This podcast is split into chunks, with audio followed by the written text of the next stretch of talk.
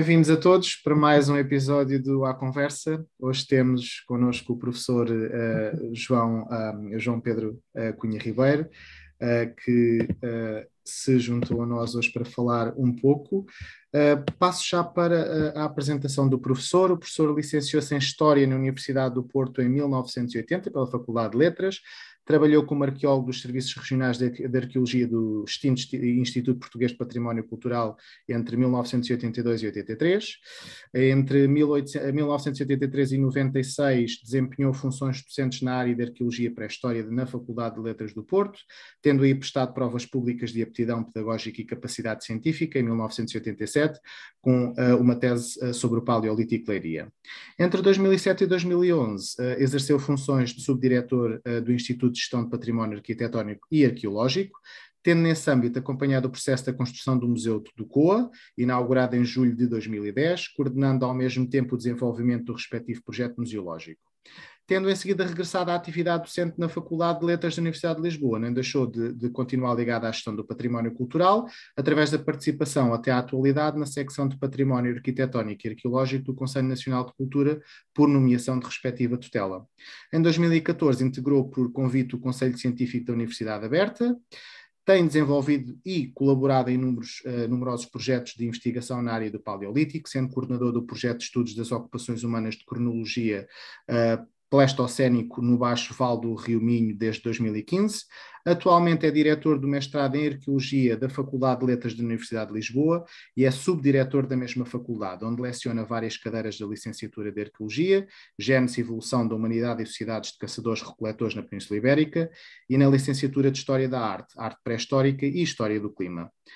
A Cedeira de, de, de, História do Clima é um projeto que dura, neste caso, há cinco anos e, e, e, conta com a colaboração de diversos docentes e investigadores de distintas cronologias históricas uh, e áreas do conhecimento. Nela se procura abordar uh, como as mudanças climáticas que ocorrem ao longo da história da humanidade condicionaram uh, o devir das suas sociedades e como estas enfrentaram e se adaptaram aos desafios a que em distintos momentos foram-lhe sendo colocadas. Muito bem-vindo, professor. Obrigadíssimo. Eh, também é um prazer estar aqui e, antes do mais, eh, agradecer o convite que me foi feito eh, e passar muito rapidamente para uma pequena só retificação que eu não gosto muito de fazer, mas que desde 1996 sou docente na Faculdade de Letras, onde, da Faculdade de Letras de Lisboa, onde terminei em 99 o meu doutoramento. É só digamos assim, essa pequena, pequena importante nuance do ponto de vista da carreira, não é? Uh, mas tirando isso, uh, foi com um grande prazer que eu acedi ao vosso convite e, foi também uh, com bastante interesse que eu procurei trazer aqui, como o, João Viegas já agora disse, uma parte de um projeto científico-pedagógico que tenho procurado desenvolver no âmbito da faculdade, com a lecionação de uma cadeira de História do Clima, eh, com a colaboração de outros colegas e investigadores, e, e, e, que tem sido, digamos assim, um desafio, porque me tem permitido uh, sair da minha zona de conforto uh, habitual, digamos assim, que é a arqueologia pré-histórica e a arqueologia paleolítica em especial, mas procurar ir um pouco mais além. E, e nesse sentido, quando eu, enfim, escolhi como tema História do Clima do Paleolítico aos tempos modernos, foi exatamente eh, procurar aqui eh, trazer um testemunho eh, de como eu me comecei por sensibilizar através da minha área de investigação com os problemas das alterações climáticas e o seu impacto no devir da história da humanidade e, e como daí, a partir daí, comecei a olhar para períodos mais recentes e a vislumbrar também, ainda com uma outra escala e numa outra dimensão, a ocorrência de fenómenos de alteração climática, digamos assim, uh, nesses mesmos períodos mais próximos de nós. É certo que este tema, e o e tema central uh, do próprio projeto científico-pedagógico, uh, é hoje um tema mediático, digamos assim, quase que abrimos qualquer telejornal ou lemos qualquer primeira página de um jornal com os problemas e o impacto das alterações climáticas nos dias de hoje. Uh, é um tema que faz parte das agendas políticas e mediáticas de instituições locais ou até mesmo transnacionais, devido à preocupação da ONU com os problemas das alterações climáticas. Mas, de facto, a percepção eh, deste fenómeno eh, é uma percepção, que eu não direi recente, mas que tem algumas poucas dezenas de anos, resultou, digamos assim, da acumulação de dados que indiciam problemas, digamos assim, uh, do ponto de vista da normalidade, daquilo que, enfim, erradamente poderíamos chamar de normalidade climática, quando percepcionamos a evolução recente do, da evolução de, de, algumas sociedades e do, do, clima em que se integram, mas eh, basicamente nós, de um ponto de vista historiográfico, se quisermos analisar o impacto dos fenómenos climáticos no devir das sociedades humanas, não vamos muito além de meados do século XX e a obras de referência como as do Emmanuel Leroy Ladurie, o clima de Joano Mil, uma tradução livre, Climada de Puilan Mil, ou eh, de Humbert Lamb, eh, que foram dois autores particularmente importantes, um historiador e, e, que partiu da história agrária e do estudo das vindimas e, e, da, da, da, e, da, calendarização das vindimas para tentar estudar ou para tentar percepcionar alterações climáticas, dado que os registros climáticos são, do ponto de vista histórico, muito recente, não é? Quer dizer, têm, uh, têm uma, uma cronologia muito próxima de nós e, portanto, são limitados nas informações que nos podem eh, digamos assim, proporcionar, ou Humberto Lamb, e aí eh, talvez seja também uma página interessante, que é um meteorologista, um indivíduo com formação de, meteorologista, eh, geofísico, se quisermos, para ser mais precisos, mas que, todavia, percepcionando os problemas das alterações climáticas, procurou olhá-las também no passado e procurou trazer até nós através de, de, uma análise historiográfica, o impacto que essas alterações climáticas tiveram nas sociedades humanas. Mas, de facto, se nós podemos recuar ao Leroy Daladieu ou ao Humberto Lamb, eh, quando nós queremos olhar para as alterações climáticas, podemos ir um pouco mais além. E uh, no o reconhecimento uh, das origens do homem, o reconhecimento da grande antiguidade do homem, que ocorre em meados do século XIX, é, é de facto um episódio que marca de uma forma muito significativa a percepção de que o aparecimento desses primeiros homens, a grande antiguidade do homem, estava indissociavelmente ligada a problemas de alterações climáticas minimamente significativas. Eh, nós, quando se estabelece a grande antiguidade do homem, eh, fazemos, ou fez, através da verificação de que havia uma contemporaneidade entre utensílios, há muito, utensílios líticos talhados, há muito produzidos pelo homem, no momento em que esse mesmo homem foi contemporâneo de animais, de mamíferos, também já há muito extintos. Isso pressupunha uma coisa que não estava adquirida antes dos inícios do século XIX, uh, que era a noção de extinção em massa de determinadas espécies. Uh, autores como Buffon não reconheciam essa extinção, entendiam que havia fenómenos diferentes que poderiam explicar essa realidade. Há uma história até muito curiosa, quando no século XVIII um chá da Pérsia oferece uma, um, um, elefante indiano uh, ao, ao, ao czar, os indivíduos que, entretanto, na Sibéria tinham começado a recolher uh, ossadas de mamutes uh, que não sabiam classificar, comparando-os com depois o esqueleto do mamute, foi, do, do elefante asiático que foi preservado na corte do czar, puderam identificar que se trataria de um elefante, mas admitiam que um elefante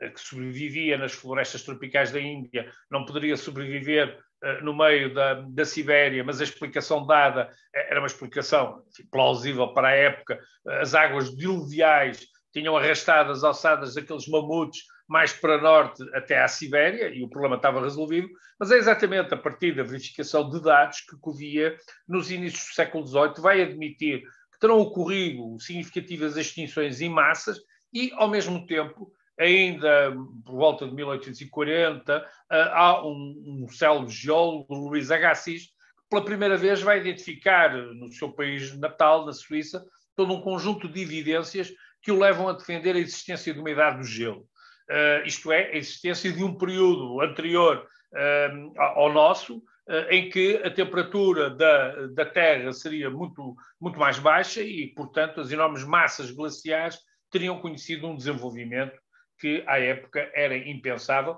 Desenvolvimento esse que depois, nos finais do século XIX, se veio verificar uh, na região alpina, que não foi um desenvolvimento único, não há uma idade do gelo, mas que poderiam ter existido várias fases, digamos assim, glaciares, várias idades do gelo, se quisermos, várias fases glaciares, intercaladas por períodos de aquecimento interglaciares. E, e começa-se a, perceber que boa parte da história da humanidade, nós estamos a falar uh, de um período que, do ponto de vista quantitativo, abrange a maior parte da história da humanidade, ela decorreu sob condições ambientais que se alteraram de forma significativa e, e que muitas vezes terão condicionado a, a própria história do homem. E havia fenómenos claramente perceptíveis eh, que estavam relacionados com eh, o problema da ocupação de determinados territórios, que era inviabilizado pelo desenvolvimento das glaciações, ou, se não inviabilizados, pelo menos em larga medida condicionados, eh, ou, por exemplo, ainda eh, o facto de, por exemplo, no domínio da arqueologia, eh, nos, na primeira metade do século XX, ter existido uma tese que dizia que durante os períodos frios, glaciares, se produziu determinado tipo de materiais líticos talhados, enquanto durante as fases quentes, interglaciares, davam origem a outro tipo de indústrias com diferentes materiais, em que, portanto, as produções tecnoculturais que estavam associadas a essas populações variavam consoante as condições climáticas que então prevaleciam. Essa realidade encontra-se hoje eh, muito melhor documentada. Eh, a conjugação do, do, dos estudos arqueológicos com várias áreas do conhecimento, várias áreas científicas, a geologia, a física e outras, têm permitido identificar de uma forma muito mais, eh, digamos assim, muito mais fina a relação entre as mudanças ambientais e o devido às sociedades humanas. Nós hoje sabemos que desde que apareceram os primeiros homens nos inícios do quaternário, há mais de 2 milhões e meio de anos até hoje existiram e estão documentadas através uh, do estudo das variações dos isótopos, de, de, dos isótopos de oxigênio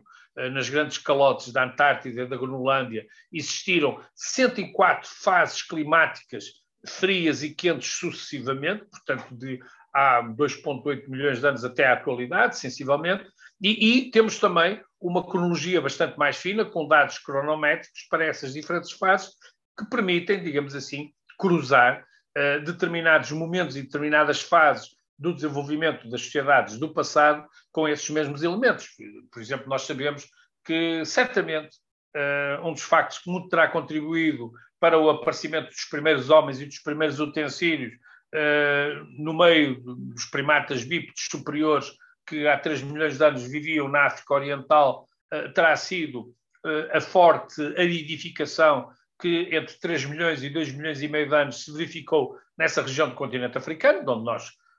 onde nós temos as nossas origens, e, e, que essa aridificação, diminuindo, digamos assim, os meios de sobrevivência dessas populações, agiu como um fator que despolutou a engenhosidade para que, através do fabrico de utensílios líticos, o homem eh, tirasse melhor proveito dos parcos recursos que, com a aridificação, passou a ir a dispor. E isso foi um turn-off absolutamente fantástico, porque nos tornou quase dependentes do fabrico de utensílios, eh, e nós hoje dependemos eh, no nosso dia a dia, no mais comum, eh, desses mesmos artefactos. Mas, por exemplo, sabemos que essas alterações climáticas eh, no estado isotópico 1, por volta de 480 mil anos, eh, tiveram um impacto muito significativo e foram ao estado isotópico 2, que é um estado frio, um estado climático frio, foi substituído por uma fase quente que marca o início de um conjunto diversificado de ocupações que se passaram a verificar uh, na Europa e na Península Ibérica em particular, e, portanto isso também terá sido condicionado pelas condições climáticas quentes que sobreviveram, eh, que a partir daí se desenvolveram, mas quer dizer, indo para períodos mais recentes, e isso é muito mais importante, hoje também temos,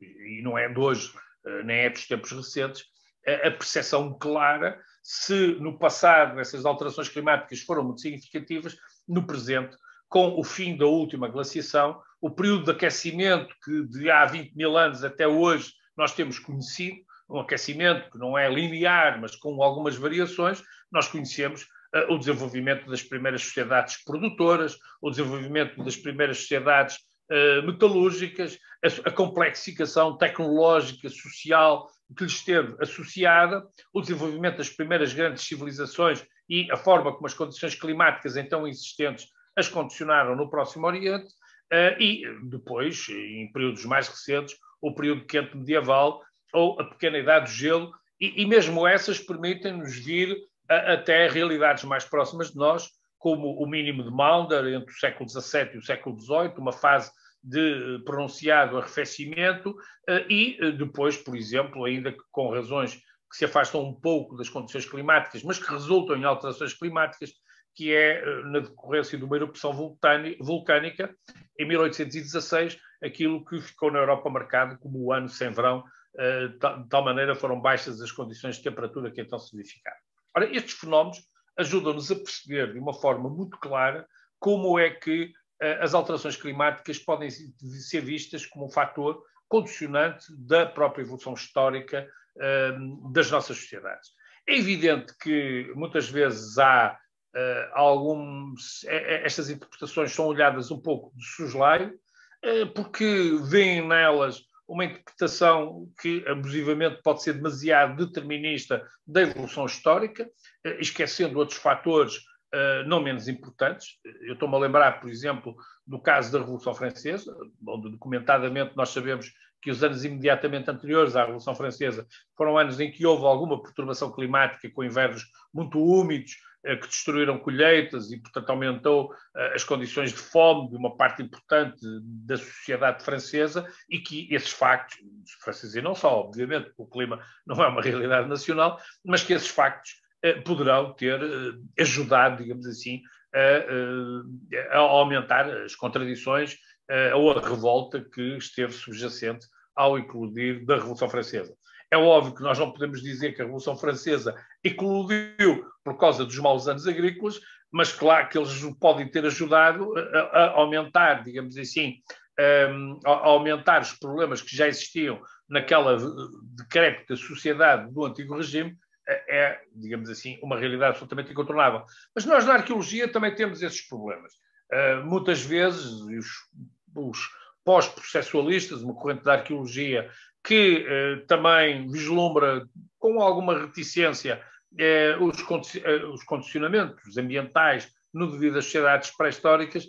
procura relevar outro tipo de agenciamento para explicar as grandes mudanças. Mas também aqui não há nenhuma contradição. Nós temos eh, o desenvolvimento das sociedades tem múltiplos fatores eh, que o determinam e, sem dúvida, os problemas ambientais são eh, um, um elemento significativo a ter em conta. Eu diria, e para que essa realidade é hoje uma realidade que começa a ser, com a sensibilidade e a percepção que nós temos das alterações climáticas, cada vez mais eh, tida em conta, uh, há, digamos assim, a percepção da importância que as alterações climáticas podem ter para a evolução das sociedades contemporâneas e, e, nós também, eu quase diria, hoje há pouco aqui falando com o João uh, Diegas pelo telefone, estávamos a falar do Marco Bloch e, de, e, e eu lembrei-me, me lembro sempre, como jovem estudante de História, de ler aquele velho livrinho na altura, francófono, que era Introdução à l'Histoire, onde ele dizia mais ou menos isto, citando livremente uh, para que é que serve a história. A história serve para estudar o passado, para compreender melhor o presente e olharmos para o futuro. E, e de certa forma, uh, aquilo com que nós hoje podemos encarar a importância da história do clima é exatamente nesta perspectiva. E, e de tal maneira é essa a perspectiva que eu creio que interessa aqui relevar, uh, quanto ela é importante para nós equacionarmos os desafios que temos pela frente. E, nem de propósito, muito recentemente foi publicado um artigo, um artigo numa revista uh, internacional, uma revista americana, exatamente por uma série de investigadores, onde defendiam aquilo que eles denominam como arqueologia das alterações climáticas. Eu, eu diria que seria um pouco mais ambicioso, eu diria arqueologia e a história das alterações climáticas. Eh, no sentido em que o objetivo daquilo que eles definem como arqueologia das alterações climáticas é, nem mais nem menos, do que procurar ver no passado quais uh, os desafios que as sociedades tiveram que defrontar perante fenómenos muitas vezes catastróficos, mas outros que foram mais lentos, podem ter sido mais graduais, mas que nem por isso deixaram de ser mais, menos impactantes para essas sociedades e a forma como essas sociedades enfrentaram esses desafios. Muitas vezes com êxito, outras vezes até eventualmente sem êxito, mas eh, a análise desses processos pode ser um elemento particularmente eh, benéfico para nós encararmos aquilo com que nos defrontamos e que naturalmente são questões particularmente importantes. Muitas vezes nós observamos e os mídias utilizam isso, o problema da, da subida do nível das águas do mar. Mas isso, por exemplo, mesmo em períodos mais recentes pós-glaciares, isto é, de há 20 mil anos até hoje, houve significativas variações do nível médio das águas do mar, que teve impacto nas comunidades costeiras e, e, que não deixou, obviamente, de levantar desafios e de obrigar a que essas sociedades desenvolvessem distintas respostas, umas com mais êxito, outras com menos êxito, a esse fenómeno. E, portanto, este é o tipo de interação com que eh, a história do clima e uma análise circunstanciada da história do clima numa perspectiva, e é por isso que eu trago aqui o paleolítico, numa perspectiva de longa duração, porque nos dá uma ideia de uma dimensão para a qual nós não estamos preparados, mas de uma dimensão cronológica onde esses fenómenos podem ter, eh, digamos assim, um impacto muito mais significativo, a forma como as sociedades humanas conseguiram sobreviver a todos esses fenómenos de alterações climáticas que hoje se desenvolvem. eh, de uma forma, enfim, um pouco mais assustadora, eh, porque não é a própria Terra que eh, vai determinar fenómenos de alterações climáticas, mas esses fenómenos são também fortemente induzidos pela nossa própria ação, pela ação das nossas próprias sociedades, e isso levar-nos-ia à discussão daquilo que é o antropoceno e a saber se estaremos perante uma nova era geológica onde o próprio planeta é diretamente impactado pela ação do homem ou não. É um debate que ainda existe e que está aberto, nomeadamente por parte dos, dos geólogos. É um debate interessante, mas é mais interessante do ponto de vista de quem analisa esse fenómeno do ponto de vista da história do clima, é tentar determinar qual é o momento em que se dá esse turn-off, essa mudança, em que há, digamos assim, através da atividade humana, um impacto direto na história do planeta. Se, como alguns, eh, de uma forma mais vibrante e mais radical, eh, apostam que a própria neolitização, com as desflorestações e a abertura de eh, terrenos para cultivo, poderá ter induzido, e o início do pastoreio, poderão ter induzido alterações significativas que podem fazer remontar a esse período o antropoceno, eh, se é a Revolução Industrial, eh, se é a era atómica, que, do ponto de vista da marcação radioativa das primeiras explosões artificiais criadas pelos homens em Los Alamos, em eh, Hiroshima ou Nagasaki, deixou um vestígio no registro geológico. Esses são temas que, obviamente, estão em aberto, que fazem parte de discussões científicas e académicas particularmente importantes, mas que ultrapassam esta importância que tem o estudo das alterações climáticas para nós compreendermos melhor os desafios eh, com que nos vamos e já nos estamos a defrontar e qual a melhor forma de os poder encarar. Era isto, basicamente, que vos tinha para tentar cumprir uh, o, horário que tinha sido estipulado, uh, que vos tinha aqui para trazer. Fico à vossa disposição para qualquer outra questão que queiram tratar ou levantar a propósito. Muito obrigado. Não, eh, uma, uma, questão que eu tinha, e obviamente que se falou também uh, do impacto uh, que existe nas populações e, e deste, deste quase sempre, um, podemos dizer que existe coincidências entre os picos climáticos e a demografia? Do ponto de vista demográfico, isso não é assim tão linear. Uh, do ponto de vista demográfico, não, não há, lá está, não, não há essa relação tão determinista que se possa naturalmente, naturalmente estabelecer. Uma coisa que é certo é que se nós olharmos para o passado da humanidade,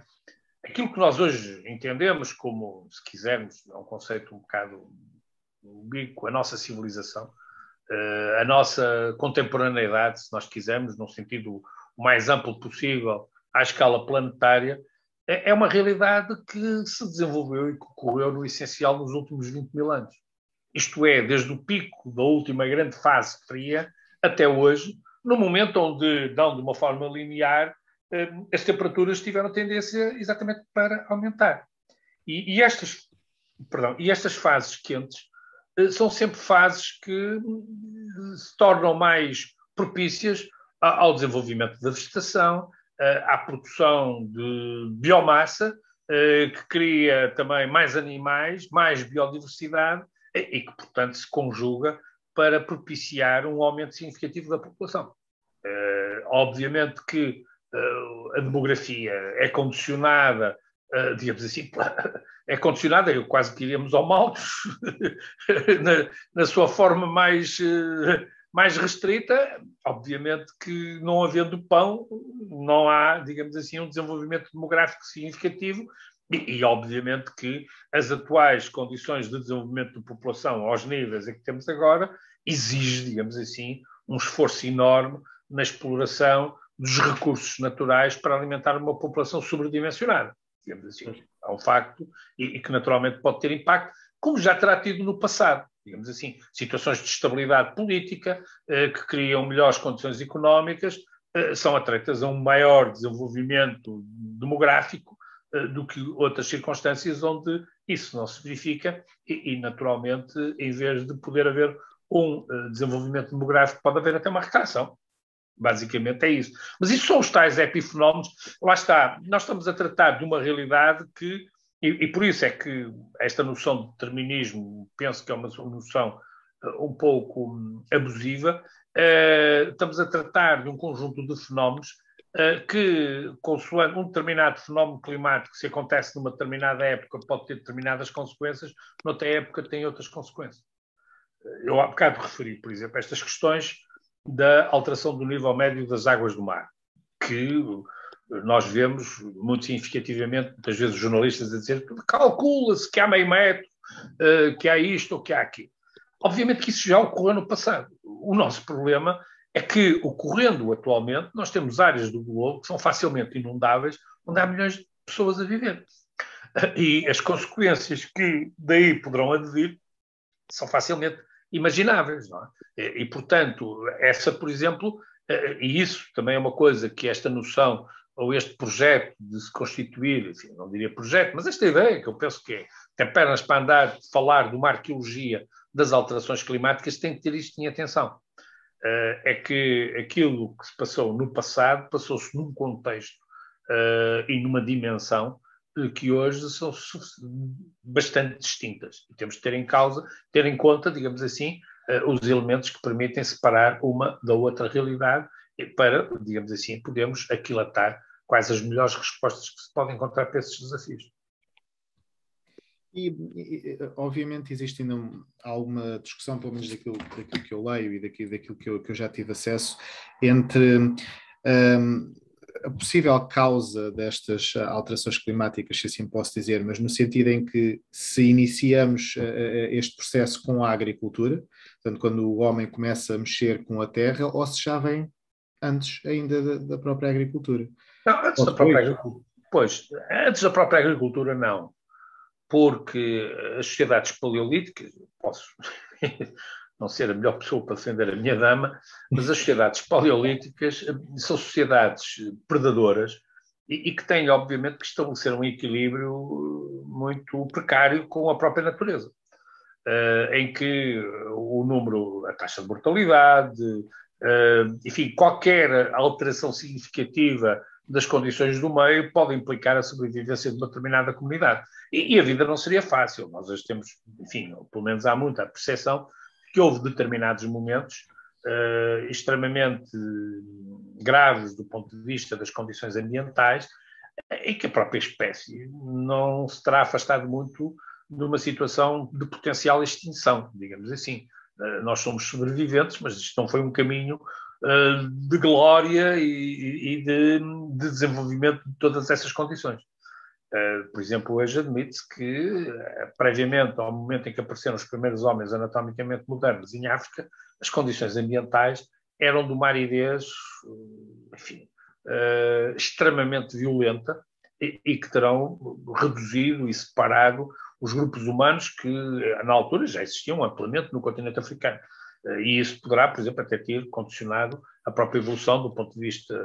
genético e do ponto de vista da teoria evolutiva desses grupos, dando origem ao aparecimento dos primeiros homens modernos. Mas isso é um outro assunto. Agora, do ponto de vista das. De, de, e, portanto, desse ponto de vista, eu diria que as comunidades humanas, durante o Paleolítico, em que eram caçadores-recoletores,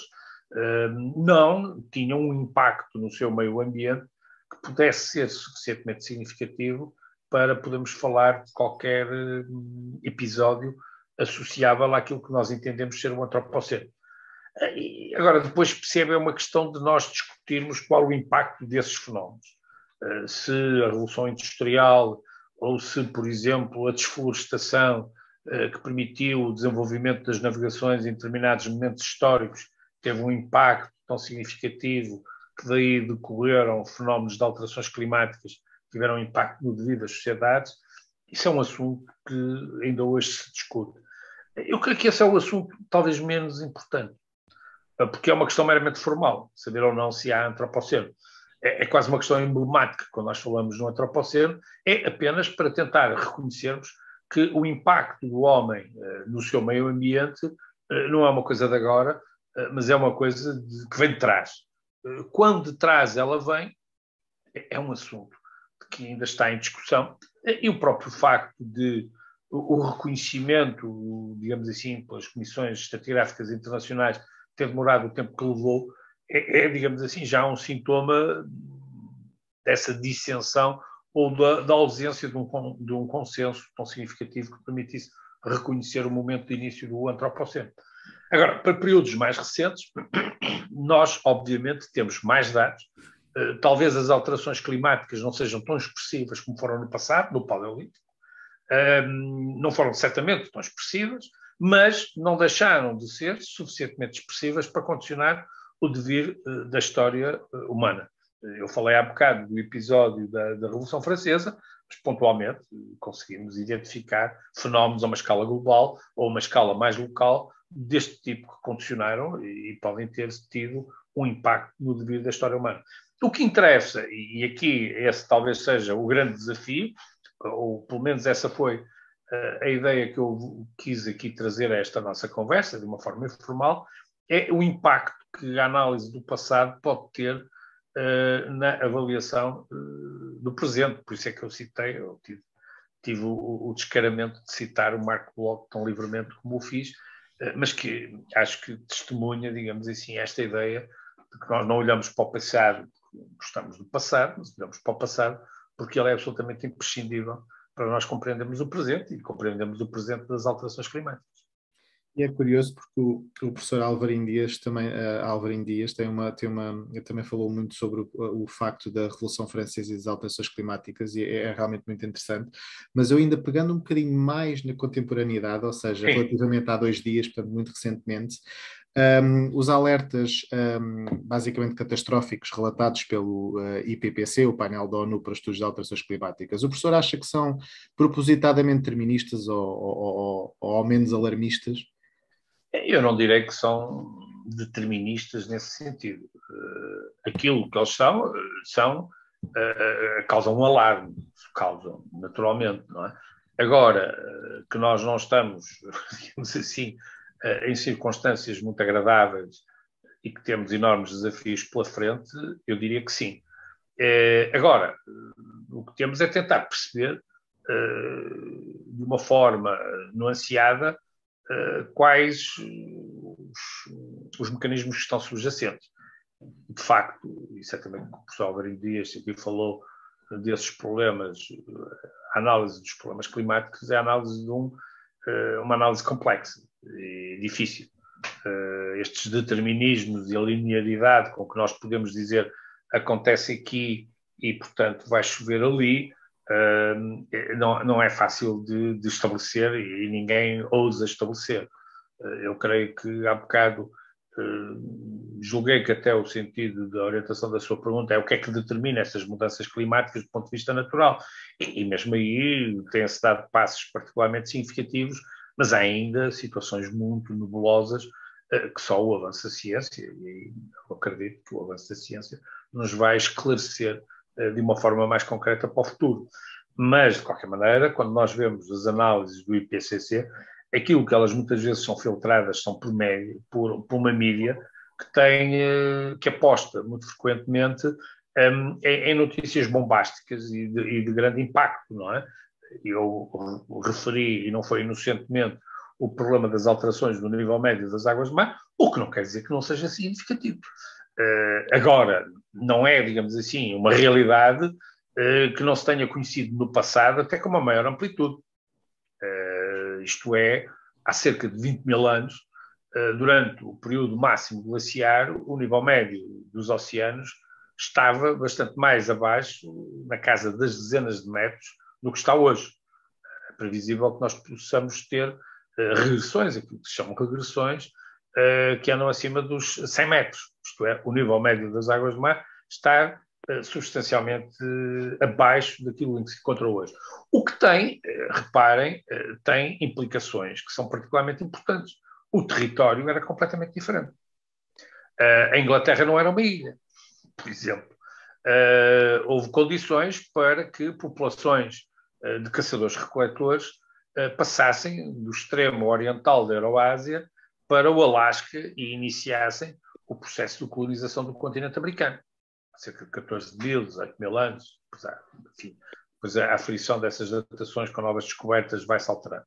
Portanto, há consequências do ponto de vista daquilo que se chama a paleogeografia, foi particularmente significativo. Isso queria dizer que um antepassado nosso que vivesse eh, nessa época uh, chegava ali à costa da Caparica e teria que andar muitos quilómetros para chegar ao mar. Assim. E isso, obviamente, levava a que os recursos nessas planícies costeiras pudessem ser uma fonte de alimentação particularmente importante. E nós muitas vezes hoje, enfim, nos questionamos de quantas estações arqueológicas e vestígios dessas comunidades não estarão hoje debaixo de água, digamos assim, por essas mesmas circunstâncias. O que é óbvio e inalterável, não é? Agora, é, esses fenómenos que hoje são previsíveis têm de ser analisados a uma outra luz, não é? é porque hum, se nós os, os visualizarmos de uma forma mais eh, consistente, percebemos que são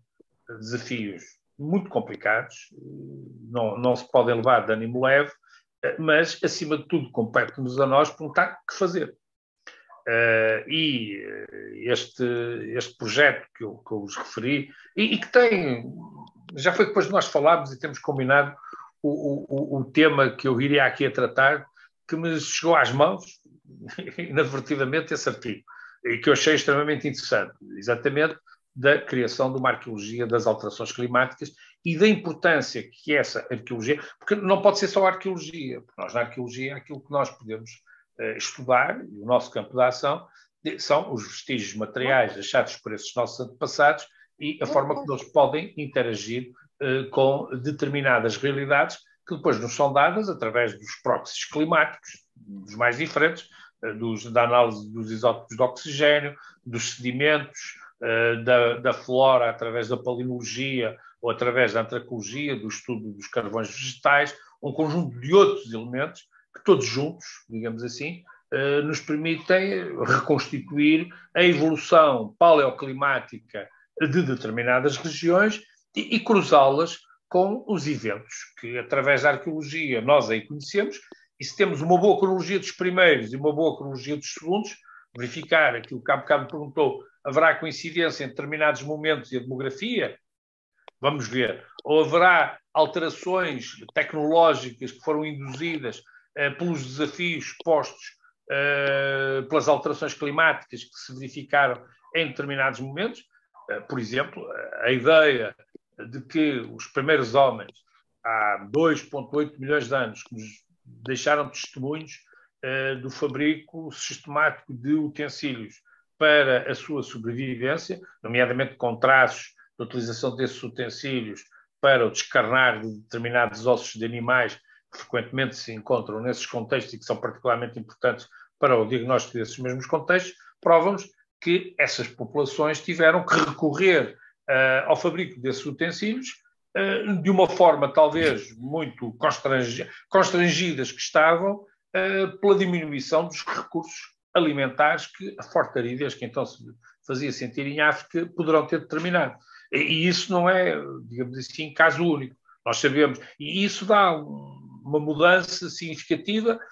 porque nós passamos a partir daí a deixar de ter uma evolução biológica normal, evolução todos os seres vivos, mas passamos a ter uma evolução biocultural, em que associamos a nossa própria evolução biológica a aspectos uh, culturais, que podem ir desde a tecnologia até aspectos das nossas concepções mentais mais elaboradas e que facilmente nós encontramos bem plasmadas nas sociedades contemporâneas e que são muito mais significativas. Uh, e isso, se verifica nos primeiros homininos, nós podemos tentar, enfim, nos antepassados dos primeiros homens, podemos tentar também vislumbrar em que medida é que, por exemplo, a chegada dos, uh, dos primeiros homens ao continente europeu, que se processa muito depois de eles terem aparecido em África, uh, foi condicionada pelas condições de sobrevivência que eles aqui tinham. E em que medida essas condições de sobrevivência tinham a ver com as condições climáticas que então se faziam sentir. Isso são aspectos que, nessas épocas remotas, nos dão a percepção do impacto das alterações climáticas de longo prazo, digamos assim, com uma dimensão muito superior, uh, mas que depois poderemos tentar fazer refletir em análises mais finas, onde também temos dados mais finos, provenientes desses proxies climáticos que se conseguem concatenar para traçar a evolução das comunidades humanas mais recentes, históricas até, eh, e, e, tentar procurar vislumbrar nelas respostas às mudanças ambientais que nós nelas conhecemos. por exemplo, nós podemos tentar verificar que, em alguns casos, as grandes civilizações do mundo oriental, do Próximo Oriente, se desenvolveram em regiões que hoje são praticamente desérticas e, que outrora deram origem a campos eh, muito bem irrigados, tecnologia de irrigação, que é uma questão fundamental, eh, porque o calor é fundamental para as plantas sobreviverem, mas a umidade é também um complemento essencial e, portanto, as estratégias de irrigação são extremamente importantes, mas que depois, de determinadas causas, muitas vezes climáticas, levaram a que eh, essas sociedades agrícolas com grande sucesso uh, estivessem extinto, digamos assim, por razões que muitas vezes podem estar também associadas a mudanças climáticas. Porque há uma coisa que é particularmente importante. Nós hoje podemos ter um bom ano de seca, ou um ano de uma forte seca, de uma seca catastrófica, mas em princípio chegamos às prateleiras dos supermercados e os produtos estão lá. E lá estão, pois. com todas as consequências que isso tem. Ora, numa sociedade agrícola, há uma dependência muito maior de um bom ano, de uma boa colheita, eh, e nós muitas vezes nas sociedades contemporâneas, urbanas, fundamentalmente, não temos a percepção daquilo que representa um bom ano agrícola e das consequências que um bom ou um mau ano agrícola pode ter para a vida das pessoas.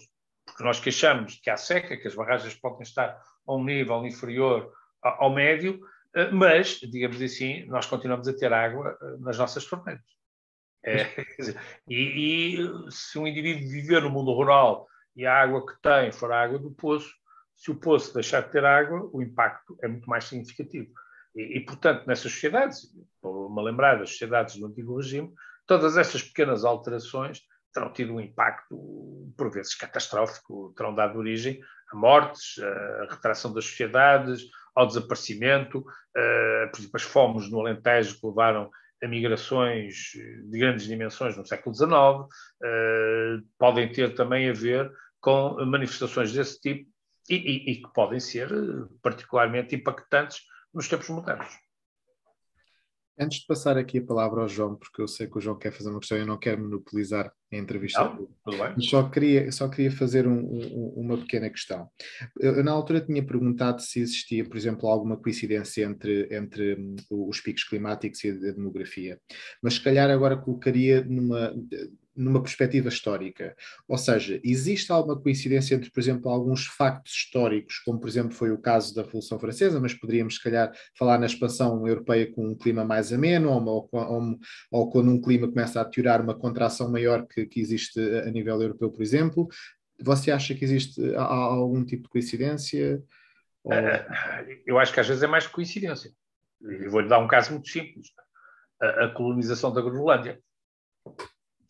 Uh, e, digamos assim, a extinção das colónias vikings da Groenlândia,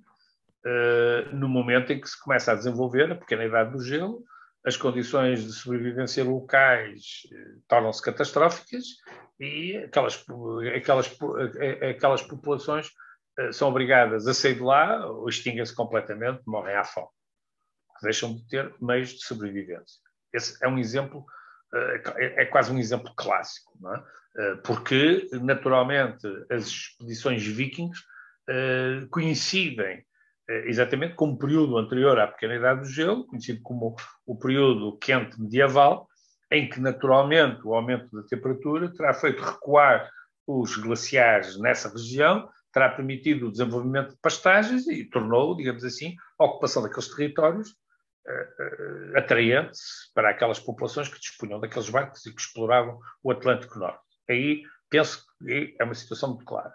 Uh, outras situações onde muitas vezes nós vamos encontrar, uh, digamos assim, uh, conexões que são minimamente significativas, é, por exemplo, nas grandes migrações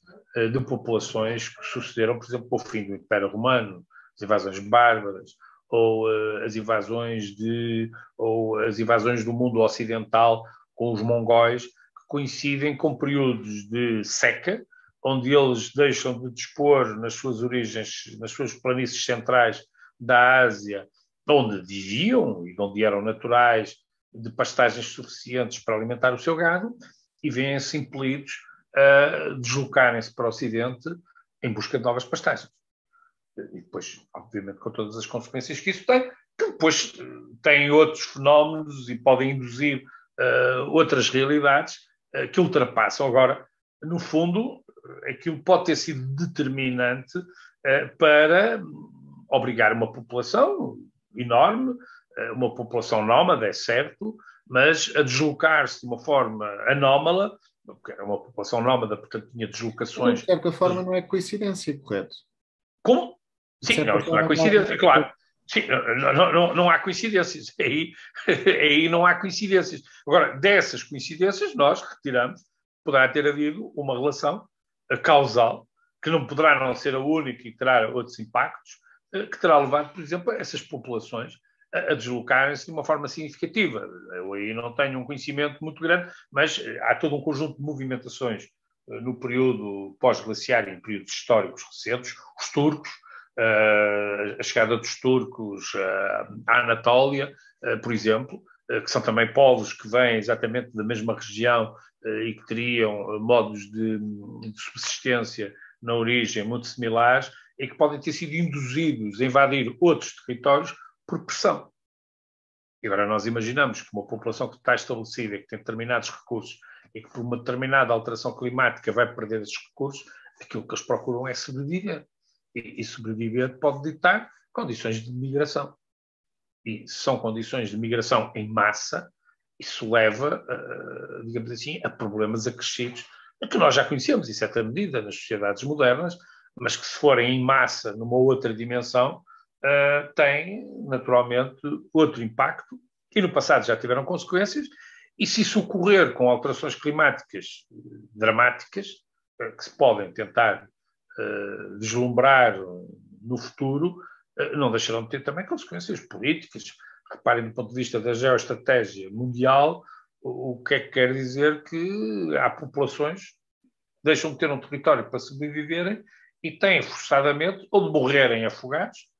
ou tentam invadir outros territórios que muitas vezes também já estão sobrepovoados e partilhar com eles recursos. Isto são sinónimos de violência, de guerra, eh, de perturbação, digamos assim. Eh, independentemente de nós sabermos, não sabermos à partida quem pode ganhar, o que aí vem nunca seria boa coisa. Isso aconteceu no passado e pode acontecer no futuro.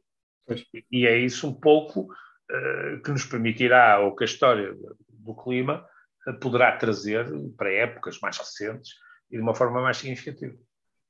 Obrigado, professor. Passo agora aqui a palavra ao outro João. Estamos monopolizados com, com endolmónimos, mas poucas vezes falamos aqui nos nossos confabulatings, há conversas, uh, da questão da, da, longa duração e, e, história também isso, por vezes uh, restringimos-nos o, o tempo não é muito, restringimos a Uh, vou-lhe chamar nichos, uh, uh, apenas partes. E de facto o que o professor hoje nos traz é, é pensar na, numa questão que, que, nem sempre está acima da, da nossa mesa. E, e, ao falar da longa duração e, e, na questão de problemas climáticos presentes, já falámos diversas vezes de subida de nível médio do mar, falemos de incêndios ou outra qualquer catástrofe natural ou alteração climatérica, um, em, para compreender melhor a questão do, de, desse tempo muito longo em que estamos à mesma a falar de, do, do mesmo dos mesmos acontecimentos um, com, numa relação causal com semelhanças ou não, uh, como é que encara uh, dou-lhe a liberdade de escolher, por exemplo, três, quatro situações, situações semelhantes uh, com consequências diferentes. Uh,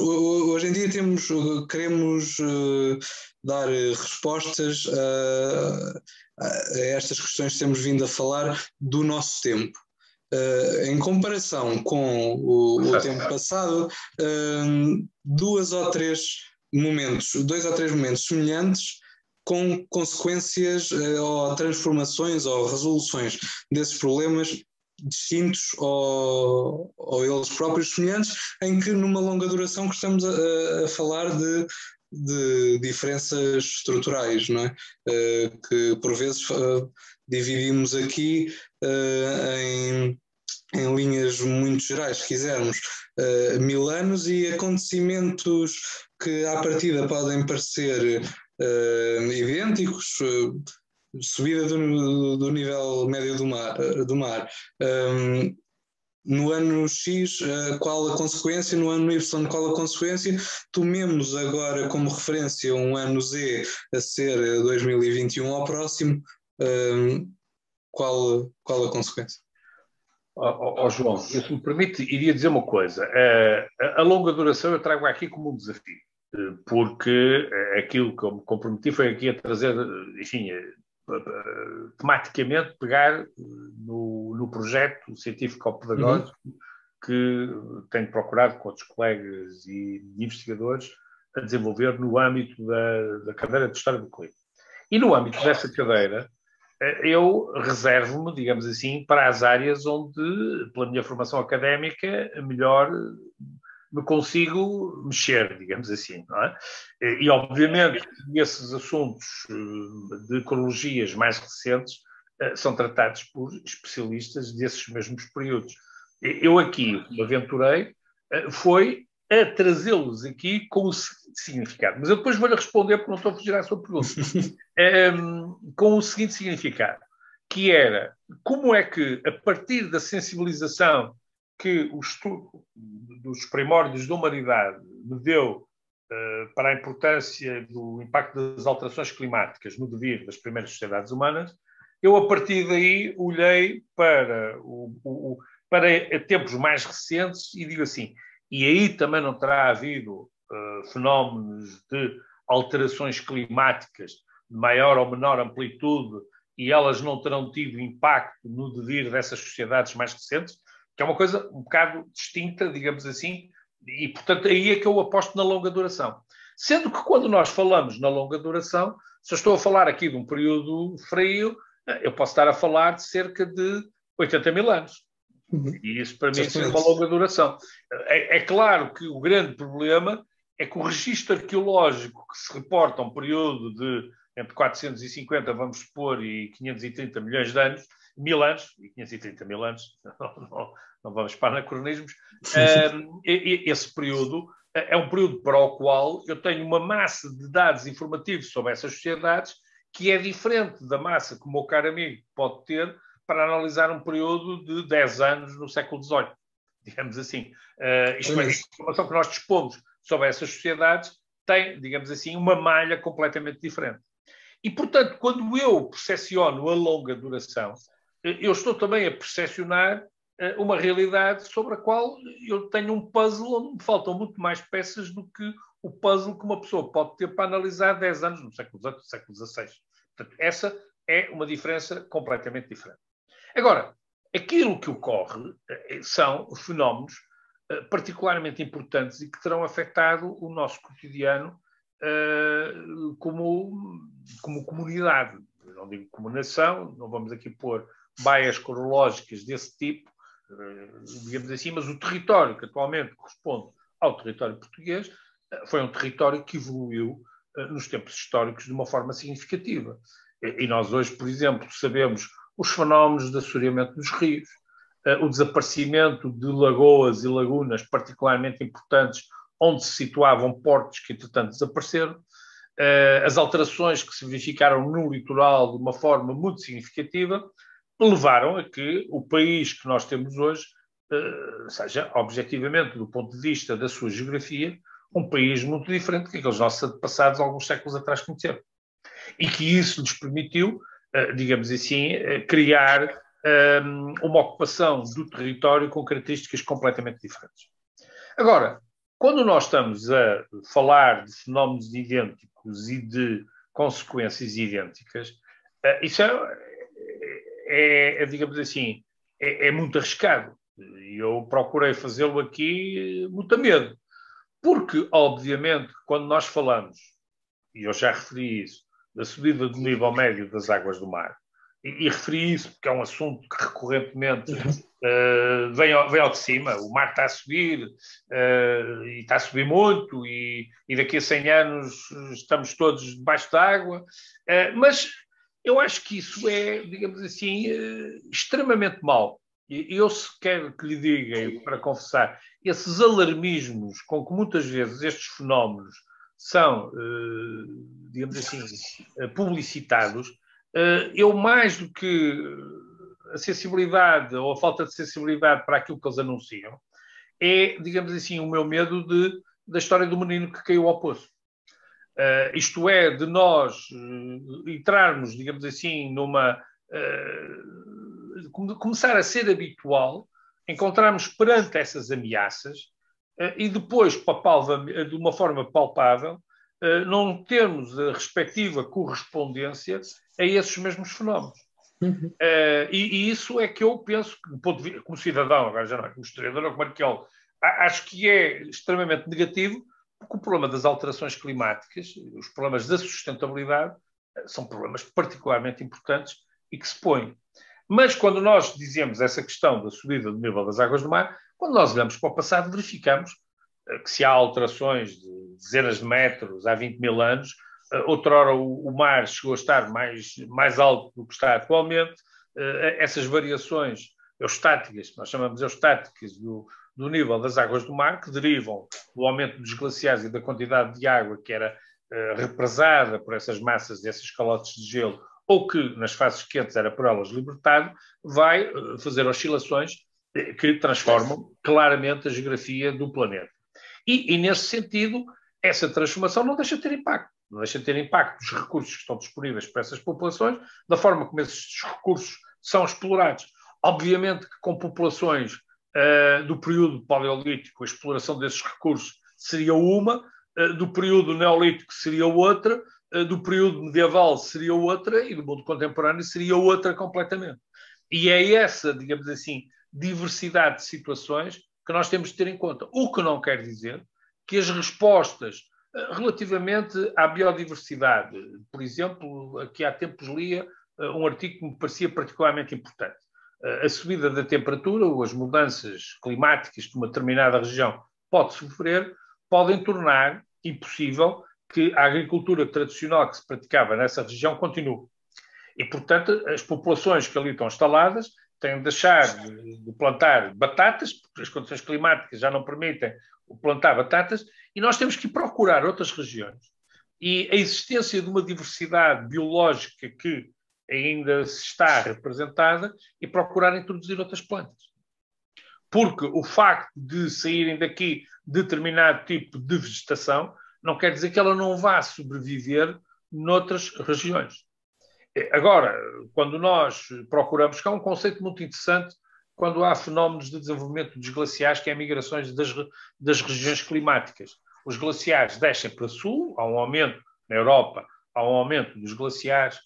e eles ocupam, digamos assim, regiões mais meridionais, desenvolvem-se nas grandes montanhas cadeias montanhosas do Sul, na Serra Nevada, nos Pirineus, nos Alpes, mas temos a grande calote glaciar do norte da Europa. Isso quer dizer que uh, o clima que nós hoje vamos encontrar na, no norte da Escandinávia, a tundra, por exemplo, é, era a paisagem que existia há 20 mil anos na região de Paris. As renas que nós vamos encontrar na, na, na, na, norte da Escandinávia era um animal mais abundante, as grandes manadas de renas passavam ali nas planícies do Sena. O que é que quer dizer? Essas regiões climáticas migraram para sul e com ela as plantas e os animais que estavam associados. E isso quer dizer os recursos. Isto é, os caçadores paleolíticos eram caçadores de renas e não viviam lá em cima da Escandinávia, que era até eh, não era ocupável eh, pela, pela, pela, eh, pelas comunidades humanas, dado o desenvolvimento da calote de gelo. Mas eles desenvolviam uma economia que seria muito similar àquela que os caçadores-recoletores, até há pouco tempo, antes de introduzir uh, a domesticação da rena, tinham nessas regiões. E, portanto, isso quer dizer que determinadas plantas ou determinados animais mais adaptados a climas temperados terão sobrevivido nas regiões mais meridionais da Europa. Isso iria-nos para o conceito de região refúgio. E isso, do ponto de vista natural, funcionou. Agora, obviamente que uma coisa, se quisermos olhar para o futuro, nós temos de imaginar é que atualmente essas migrações não são tão livres como teriam sido no passado. Não é? Uh, os animais para migrarem têm que atravessar linhas de autoestradas que são vedadas, linhas de TGVs, cidades, e, e todo um conjunto de locais que tornarão muito mais difícil a resiliência de determinadas espécies animais e vegetais a essas mudanças climáticas. Isto, por exemplo, é um problema que teria de ser, digamos assim, equacionado e para o qual não me pergunte soluções, mas que é um problema que nós podemos vislumbrar no passado e que poderá ter implicações no futuro. E de qualquer das formas, também já podemos, se calhar, referir que já existem alguns refugiados ambientais, de certa forma, não é? Porque se nós, nós tocarmos no exemplo do, do, do nível médio das, do aumento do nível médio das águas, ou até mesmo na incidência de, de incêndios de, de maiores dimensões, já, já começam a, a, a insurgir-se e a fazer cada vez mais refugiados, não só a nível de população, mas também cada vez em, em mais locais. Temos, por exemplo, o caso dos Países Baixos e das inundações que lá, que lá existiram uh, relativamente claro. Uh, recente. Claro. Uh, repare também que esse também tem um outro problema, que é o problema da, enfim, da, da gestão do território. Não é? Porque muitas vezes as pessoas vão morar em sítios que são facilmente inundáveis. uh, e, e repare, as comunidades tradicionais nisso são particularmente importantes. Se forem, por exemplo, comunidades medievais, não há vilas ribeirinhas, eles encontram, um, encontram, digamos assim, locais mais altos para poderem sobreviver. E isso, uh, ou, ou, quando vivem, enfim, em zonas baixas, estão habituadas às inundações e elas fazem parte do seu cotidiano. Já agora... sobre o sobre o, o projeto que, que, de que hoje falamos, que, que hoje nos trouxe, um, quando iniciaram, em comparação com a data de hoje, um, quais as diferenças no, no, no, estado da arte, o feito no início do projeto e o feito ao dia de hoje, e, e além de, de, do, do, ensino de uma cadeira de História do Clima que eu pontualmente uh, assisto e acompanho uh, por, por estar próximo de, também da Universidade do Professor. Um, ehm, qual é a meta mais aliciante que têm para, para, para, o tempo, aqui não a longa duração, o tempo muito longo, mas no, no curto, médio prazo?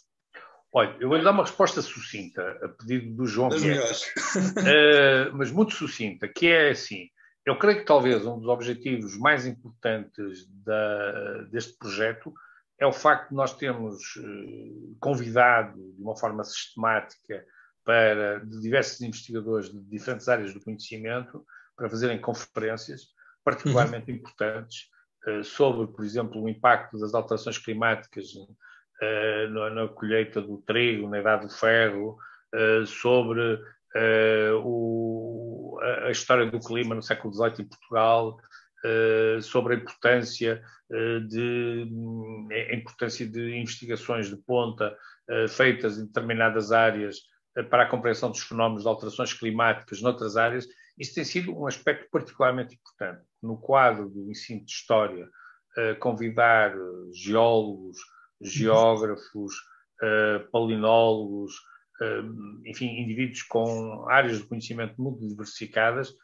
tem sido, se me permito destacar, o aspecto mais importante e interessante, até porque nos tem permitido fazer upgrades quase contínuos sobre aquilo que se vai conhecendo uh, da história do clima no nosso território. Eu, se calhar, agora, para, para finalizar, até porque não quero que o professor esteja muito mais daquilo com que, com que se comprometeu connosco, um, eu finalizo, se calhar, com, com, com a seguinte questão, que é, Brodel, Brodel achava que o, que o clima era o grande mestre uh, do, da história. O professor concorda com, essa, com esse ponto de vista? em certa medida, eh, tem, um, tem condicionantes que são absolutamente fundamentais. Tem condicionantes que são absolutamente fundamentais. Enfim, eu não sou um. Eh, eu não gosto de dizer que não sou um historiador, porque a minha formação base é de ser historiador. É? E que é depois uma parte da história que liga mais aos vestígios materiais do que aos documentos escritos. Eh, mas não, não é por isso que deixo de ser um historiador. E, e eu creio que nesse balanço, que é muito importante, há, de facto, uma, um condicionante na longa duração, em que as alterações climáticas, por todas as consequências que tiveram, uh, de certa forma, condicionaram, não determinaram, mas condicionaram a, a, nossa a evolução e, e, vão continuar a condicionar. E temos de estar preparados para isso. Creio que essa talvez seja a melhor lição que podemos tirar a partir daquela situação livre, totalmente livre, que eu fiz no Marco Bloco, conhecer o passado pois. para melhor perceber o presente e olhar para o futuro. Professor, com esta terminamos então. Muito obrigado pela. pela Nada, foi um prazer. E agradeço a toda a gente que nos está a ver, que ainda são bastantes pessoas, uh, uh, pela companhia e vemos-nos no, no próximo à conversa. Obrigado a todos e até à próxima. Obrigado. Boa noite.